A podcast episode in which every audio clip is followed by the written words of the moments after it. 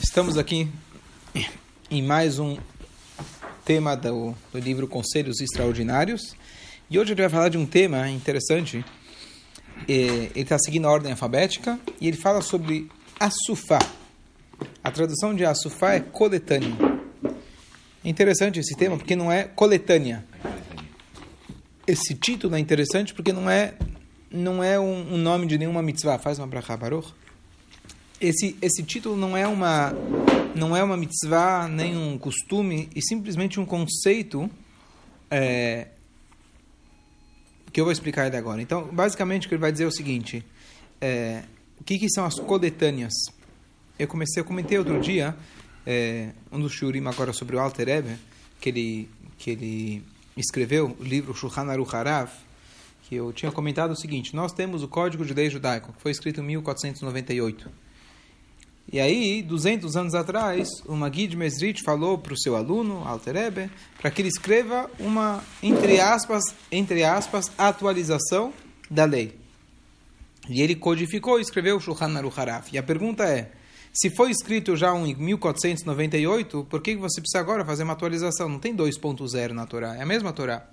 E a resposta é que a Torá foi dada de uma maneira que se chama na linguagem talmúdica Klal Uprat Prat o klal.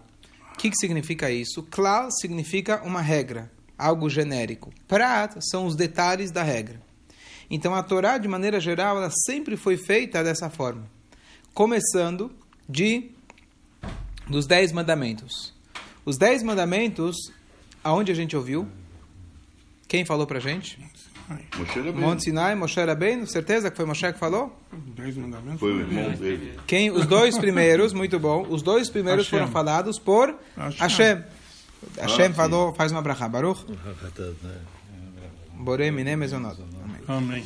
Hashem falou o primeiro, o povo não aguentou, morreu, Hashem ressuscitou eles, e aí Hashem falou o segundo. A mesma coisa aconteceu, então eles chegaram e falaram para Moshe Rabbeinu para escutar. Mas o que acontece? Nada é por acaso. Esses dois mandamentos que foram falados por Hashem foram precisos, foram exatos, foram planejados, porque esses dois tinham que ser falados por Hashem. Por quê? Anochi Hashem Elokecha, eu sou Hashem teu Deus, é um mandamento básico, e o mais básico de todos, positivo. Não tem outro Deus além de mim, é o mandamento básico, mais básico de todos, negativo. Na hora que Hashem falou para eles, esses dois, um positivo e um negativo, sendo eles ba a base de tudo, é como se fosse que Hashem falou toda a Torá com o povo judeu. Ou seja, a regra geral, o, o, a frase mais abrangente são essas duas, e elas englobam de forma eh, não tão clara, mas são a, a, a- a regra geral que engloba toda a Torá. Agora vamos mais adiante. Nós temos toda a Torá que foi dada através de Moshe. Claro, são as palavras de Hashem. Mas se você for ler a Torá, tudo lá está resumido. Todas as leis, por exemplo, de casamento e divórcio, que ocupam no Talmud dois, duas Masertot, ou mais, na verdade, é um, é um é uma série inteira do Talmud, cinco, seis, sete, oito livros inteiros do Talmud, são provenientes de dois, três, no máximo cinco versículos de toda a Torá. Então, de um pontinho você vai criando mais, é, Expandido. expandindo mais. Boa. Se você olhar naquela, como tem a árvore genealógica, né, de uma pessoa, um casal, e de repente vai, vai crescendo, duas, três gerações, aquilo se multiplicou inúmeras vezes. Então, assim também funciona com a Torá. Essa é a tendência. Cada vez aumentar mais e mais e mais e mais. Se hoje a gente for ver, nós temos muito mais livros do que se tinha antigamente. É. Não só o acesso, que a gente consegue ter todos eles de uma vez só, e o resto estava espalhado, mas o número de livros cada vez aumenta mais. Por quê? Porque cada vez você tem que aplicar a lei em outra, quer aproveitar o, o advogado, jurisprudência, as responsas, na verdade, que significa como eu vou aplicar a lei em determinada situação que nunca apareceu antes em nenhum livro. Então tem que vir o sábio, usar o seu conhecimento da Torá, do Talmud, etc., e aplicar naquela situação. E assim foi passando ao longo de toda a eh, tradição da Torá, de toda a transmissão da Torá. Torá escrita para a Torá oral. A Torá oral era primeiro a Mishnah. Primeiro era a Mishnah. Estamos falando aqui do ano, do ano 90 da Era Comum. Era Mishnah, Shishá Sidre Mishnah. Cada Mishnah, vamos falar, em média tem 6, 7 linhas. Depois, no ano 300 da Era Comum, foi compilado a Gemara, o Talmud, da Babilônia, de Jerusalém, que eles tinham, na verdade, para cada Mishnah, vamos dizer uma média, estou chutando, de 5, 6 linhas por Mishnah, aí já uma média de 9 a 15 páginas por ou mais por Mishnah. E aí já se tornou 60 livros enormes. E aí você tem os comentaristas, Rashi, medievais, século 11, 12, 13. E aí cada um deles se expande em cada um desses comentários. E aí as discussões entre eles. Aí os próximos que tentam explicar a discussão e, e a coisa vai aumentando. Então, um, uma das coisas que, faz, que acontece, a pessoa quando vai estudar a Torá, ela começa a se confundir. Por onde eu começo? Tem tanta coisa, tem tanto. Você já não sabe mais por onde começar. Tem um trilhão de livros, por onde você vai começar? Então, o que acontece? O, os nossos sábios falam para a gente o seguinte: quando você vai ensinar a Torá, tem uma regra. Leolam yeshane adam letalmidó. Sempre a pessoa deve ensinar o seu aluno bederer ktsara, de forma resumida. O ele traz, tem gente que fala muito muitas palavras com pouco conteúdo. Tem gente que fala muito conteúdo em poucas palavras. Essa é a maneira da gente ensinar. Eu já comentei uma vez que quando eu fui fazer o rabinato, na primeira aula, que era o rabino estava contando como que funcionava o ensino, o estudo, etc. Ele falou tem dois tipos de provas. Uma prova que você precisa pensar 10 segundos e você escreve por 40 minutos para responder a questão, e a outra que você pensa por 40 minutos e escreve em 10 segundos. A minha é a segunda. Qual que é mais difícil? Tá certo? A segunda. Então o que acontece? Ensinar de forma resumida é um talento. Porque falar muito, falar, falar, falar é fácil. Mas aí o cara já se perdeu, o aluno já se perdeu. Você tem que conseguir falar de tal forma aonde o aluno, naquilo que você falou, ele entendeu. Só que daqui a 10 anos, quando ele estudar essa frase, essa mesma frase de novo, depois que ele aprendeu muito mais, ele vai reestudar essa frase e falar: Uau, eu nunca percebi esse detalhe nessa frase. E assim é a Torá. Quem lê a Torá, a Bíblia, de forma né, corrida, ah, entendi, uma historinha, beleza. Certo? Depois você vai estudar de novo, peraí, não tinha percebido. E aí você cada vez vai entendendo mais. Então, essa foi a estrutura que Hashem ensinou pra gente. Ele passou pra gente, essa, ele segue essa mesma regra de ensinamento, de ensinar pra gente de forma concisa, mas nessa forma concisa não está omitindo a informação. Pelo contrário, ele tem toda a informação de forma resumida. E assim dá para você, cada vez estudando mais e aprendendo mais. Então, o que acontece? Dentro dessa corrente, a coisa começa a cada vez crescer, crescer, crescer, crescer. E o aluno fica perdido. E hoje, como se diz, você tem muita informação e por isso você tem, todo mundo é ignorante. Porque a informação está aí, tanta informação, tanto se a gente, né, a gente é bombardeado de tanta informação e a gente não retém absolutamente nada, certo? Então o que acontece? Pensando nisso, nessa transmissão da Torá, sempre tivemos rabinos que a função deles, alguns eram expandir e a outra, outros rabinos, a função deles era resumir, contrair. E o que acontece? Para a gente começar a estudar qualquer coisa, a gente tem que começar pegando os resumos. Não tem jeito. Resumo ou pegando aquilo que foi ensinado de forma mais concisa. Então, alguém quer começar a estudar a Torá, o que, que ele faz? Torá. Ben Hamesh Shanim Lemikra. Começa a estudar a Torá. Ben. É, ben. Tá aqui o Pirkei Avot. Ben Hamesh Shanim Le. Depois vem a Mishnah, depois vem a Gemara. E assim a gente vai passando, esqueci agora a idade de cada um, é, assim se vai passando da, da Torá, você agora expande um pouco mais e vai expandindo cada vez mais o seu conhecimento. Então tem que começar dessa forma que se chama klal o prato, da regra geral, do genérico, para os detalhes. Depois os detalhes, mais detalhes. E aí você volta e resume tudo numa única frase, num único livro. Então só um exemplo que a gente tem para isso.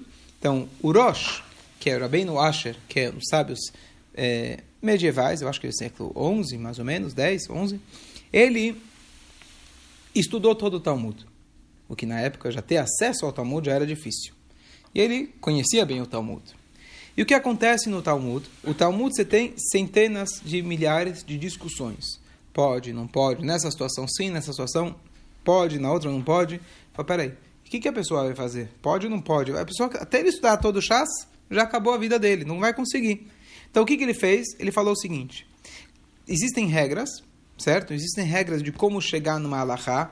Por exemplo, certas coisas é alahá que Shammai, não, desculpa, normalmente alahá é que é Beit a lei atrás da maioria dos sábios, a lei segue determinado rabino em tal assunto, que ele era mais conhecedor daquele assunto, e ele seguiu uma diretriz, e o que, que ele fez?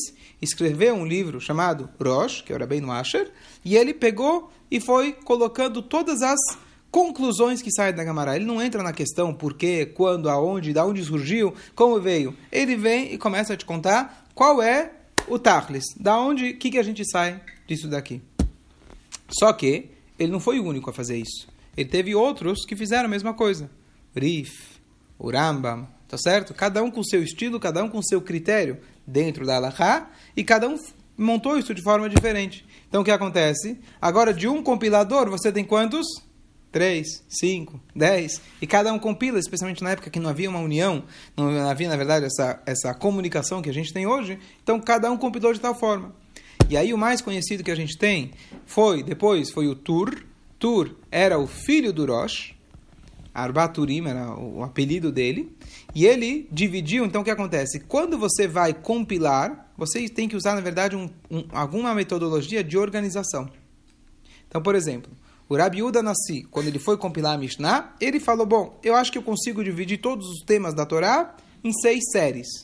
E essas seis séries dá mais ou menos 50, 60 livros. Então, essa foi a maneira que ele, ele nomeou cada uma dessas séries. Uma delas, por exemplo, é Moed. Moed, festividades. Então, tem Shabbat, tudo. Então, quando você quiser procurar no livro, tá fácil. Moed não quer brito? Moel, não, Moel é brito. Moed significa festividade. Então o que acontece? Fica fácil de você achar. Você divide em capítulos, você divide em, é, é, em alachot, em. Vamos traduzir alachot? Em. É um termo que se usa na, no. É? artigos, em artigos, essa linguagem usada, e aí dessa forma ele achou, estou é, falando agora o Shulchan Aruch, desculpa, o Shulchan Aruch dividiu em, artigos, o, o, o, o Rabi Udonassi dividiu em Mishnayot, em Prakim, em capítulos, e Mishnayot. Cada um organizou de sua forma. O Maimônides dividiu, ele falou, bom, eu consigo pecar todos os assuntos da Torá e dividir em 14. E ele dividiu em 14 temas, 14 livros. Cada um desses livros tem, capi, tem, é, tem é, assuntos, cada assunto tem determinados capítulos, e cada capítulo tem inúmeros artigos. E essa foi a maneira que ele conseguiu se organizar. Para quê? Para ser fácil para alguém consultar, para alguém estudar e ter a resposta fácil. O que acontece? Que depois da destruição do templo, até na verdade, o momento enquanto a gente tinha o Sanedrim, que era o grande supremo tribunal que tinha composto de 71 rabinos, que começou desde Moshe Rabbeinu, e ele, na verdade, continuou até pouco antes da destruição do segundo templo. Então, qualquer dúvida alárrica que tinha, qualquer discussão que tinha, você recorria ao tribunal. E o tribunal ao tribunal superior até chegar no STF, mas na verdade lá, lá era só verdade, que era o Supremo Tribunal de Deus, STD, tá certo? Melhor? E. É? Melhor. E dessa Era forma. cabala. Hã? Ela é cabala. Não, não, não é de cavalo. E lá eles faziam as decisões. E pronto. A partir do momento que eles decidiram, não tinha mais discussão. Se alguém discutia, eventualmente tinha pena de morte. Só para vocês terem uma ideia. Porque é tão crucial de evitar a discussão que se alguém discutisse, ele tinha um dos sábios que ele falava: olha, sai de lá, olha, os rabinos falaram que, que não, então eles ganharam de mim, mas eu acho que sim, tá certo? Se ele faz isso, ele tem pena de morte. Isso está na Hot Mamrim, certo? Aquele. A, a, seria um, não sei se a palavra certa seria um desertor, um, alguém que né, foi contra os sábios. Então, mas depois que o Beit HaMikdash foi destruído, já a gente perdeu esse sinédrio, cada um foi para um canto. O povo foi exilado, começou para a Babilônia, e aí cada um foi indo para um lado. Então o que acontece? Na própria Babilônia você tinha mestres, rabinos de grandes yeshivot, Rav, Shmuel, Shammai, Hillel, etc. Então o que acontece? Quem você segue, se você tem aquele rabino, é ele que vai ser o teu rabino. Acabou? Você vai seguir a opinião dele. O que aconteceu em Israel, o exemplo de Shammai e Hillel, depois de muitos anos deles discutindo, chegaram à conclusão que a lei é como Hillel. A lei é o quê? Como Hillel, segue Hillel. Ou seja, não tinha algo uniforme. Cada um seguia o seu mestre. E aí chegou em 1498, quando foi escrito o Shulchan Aruch, na verdade quem escreveu foi o Rav Yosef Karo em Tzfat e o Rav Moshe na Cracóvia. O Rav Moshe Iselish descobriu que o Beit Yosef estava escrevendo, eles tiveram a mesma ideia de fazer uma compilação agora de legislar baseado no Tur, que é aquele que eu falei antes, não importa agora os nomes, mas ele pegou e compilou do Rambam, do Rir, do Rosh, etc. E ele decidiu então escrever o Shulchan Aruch. E agora, para evitar discussão, porque que acontece? Um era na Cracóvia, acho que nazio, que estava em Tzvat, era Sefaradi. Então, Baruch Hashem, eles tiveram uma tremenda ideia que Baruch Hashem, ele falou, sabe o que? Não vamos escrever dois livros, senão, de novo, a gente vai perder o rumo. Você escreve o teu, e aquilo que eu discordar, eu vou discordar dentro do teu livro eu vou comentar no teu mesmo, no teu livro. Porque aí a gente vai estar sempre seguindo a mesma ordem, as mesmas né? são, são as, é o mesmo livro. Não são dois livros paralelos, cada um fala de, de coisas diferentes. Então, dessa forma, eles conseguiram criar é, literalmente um milagre que a Hashem proporcionou para a gente, que nessa data, dois anos antes que os descobriram no Brasil, Hashem foi lá e proporcionou que esses grandes sábios escrevessem algo que se tornou até hoje o, a base de toda a lei judaica. Aqui esse é o Shulchan Aruch, o Código de Lei. Só um minutinho. E agora, só voltando, ao longo das gerações, você teve comentários, e comentários em cima dos comentários, em cima dos comentários. Então, no século passado, acho que no século passado, você teve um grande sábio chamado Rav Shloime Gansfried. E ele escreveu o Kitsur Shulchan Aruch, o resumo de todo o Shulchan Aruch. O Shulchan Aruch pode te levar, talvez, 20 anos para você estudar. Só para. Meu cunhado está fazendo Dayanut, que são as leis de. para poder ser um juiz, são oito anos pelo menos. Isso fora se tornar um rabino comum, que é um ano. Isso fora para aprender a fazer, por exemplo, divórcios, provavelmente mais um, dois anos. Fora aprender a fazer Eiruv, por exemplo, talvez mais um, dois anos. Fora aprender as leis ligadas à pureza familiar da mulher, vai aí mais um ano. Então, é muita coisa. Então você vai dizer, bom, é, o Shulchan Aruch é fantástico, mas se eu for estudar o Shulchan Aruch, se eu fosse estudar ele sozinho, até que dava. Mas quando você estuda ele, você não entende ele sozinho. Tem muita coisa que você precisa dos comentaristas. E aí não tem fim. Então, Baruch Hashem, esse Reb Shlomo Gansfried, escreveu o Kitsur Shulchan Aruch. Só que em cima do Kitsur Shulchan Aruch, você tem, por exemplo, o Rav Ovadia Yosef, que discorda de algumas coisas. Porque toda vez que você compila, você é obrigado a resumir e omitir algumas coisas. E você também é obrigado a tomar certas decisões. Porque se tem uma discussão, você tem tomar, usar algum critério. E aí você tem, por exemplo, Rabbi Yosef, contemporâneo, que as pessoas quando, conhecem mais. Você tem o Mishnah Brurah, que veio depois, que também ele compilou do seu jeito. E aí hoje você vai falar, bom, então qual que eu sigo? Então você tem aquele que segue o Mishnah Brurah, segue o Shulchan Aruch Harav.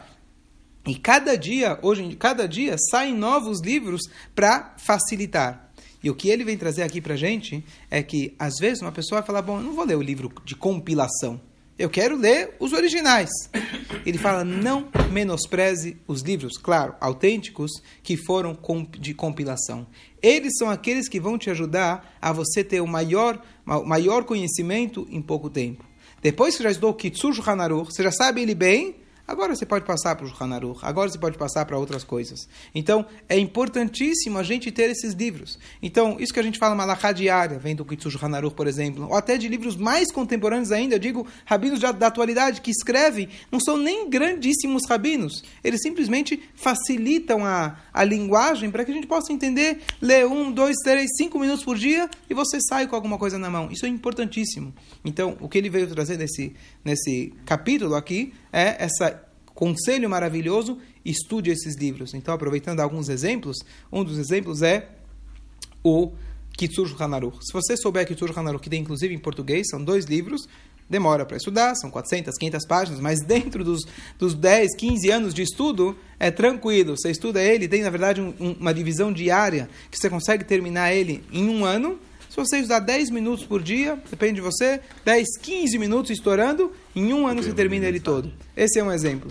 Agora, um exemplo que eu sempre falo, tem a campanha do Rebbe de estudar o Sefer HaMitzvot, do Rambam, ou estudar um capítulo do Rambam, ou três capítulos diários do Rambam. Qual que é a diferença? A diferença é a seguinte. O Shulchan Aruch, esse inclusive o grande, ele só descreve as leis que estão ligadas, que são práticas no dia de hoje.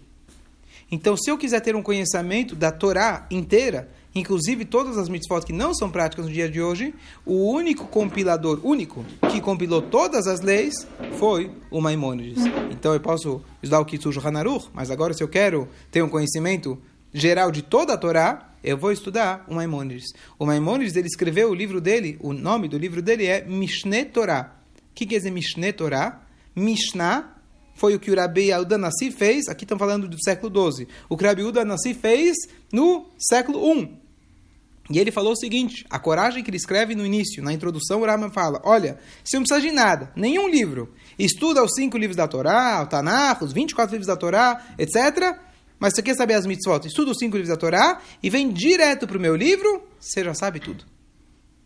Assim que ele fala. Não precisa, não é necessário estudar Mishnah, Talmud, Rishonim, tarará, tá aqui. Eu te falo tudo que isso não, na prática, não deu certo de forma é, completa, porque ele não foi aceito como a única opinião, porque depois foi é, foi escrito o Shulchan Aruch, etc. Mas ele deu uma base, ele é um dos pilares da lei judaica. Mas, de novo, olha a coragem que ele teve. Como que ele pode chegar e falar, e não estude a Gemara? Não é que ele não quer que você estude, mas ele fala, se você quer saber o que fazer, Tachlis, estuda a Torá e vem para os meus livros. Então, você vai pegar de 60 livros complexos de Talmud, pergunta, resposta, você precisa ter muito conhecimento. Aquilo que quem estuda uma folha por dia em sete anos completa, mas até chegar, aos sete anos você já esqueceu o primeiro, pode ter certeza, ou chega o dia seguinte já esqueceu o dia anterior. Então, Rama fala aqui, tem 14 livros e está fácil de consultar a, a, na Guimarães você não consegue consultar a lei. Mesmo que a lei não é como a Guimarães, mas é, é, não tem a conclusão da lei. Mas mesmo que tivesse, você não ia achar onde está essa lei. O Rama fala, está aqui. Tem os títulos, tem os capítulos, está tudo organizado. Em três minutos, em cinco minutos, você consegue encontrar. Inclusive, ele tinha escrito, o original, o era em árabe. Árabe, escrever Torá em árabe, certo? Qual que é a ideia dele? De novo, compilar de uma forma que as pessoas possam entender. Esse é o objetivo da Torá. A Torá não é simplesmente você se perder com toda a informação. A ideia é, claro, o prata. Aquilo que a gente falou no início, Hashem deu a Torá uma semente, e dessas sementes tem várias árvores que saem. Mas depois de todas essas árvores, você coleta tudo isso e você resume numa única semente. E assim, essa é, essa é a tendência da forma, essa é a forma que a Torá é sempre transmitida. Então, aí acessível para todos nós. Cabe a gente sentar, estudar e não tem desculpas. Tem livros que são complexos, então começa pelos mais simples. E assim a gente vai conseguir cada vez mais compreender a Torá de Hashem.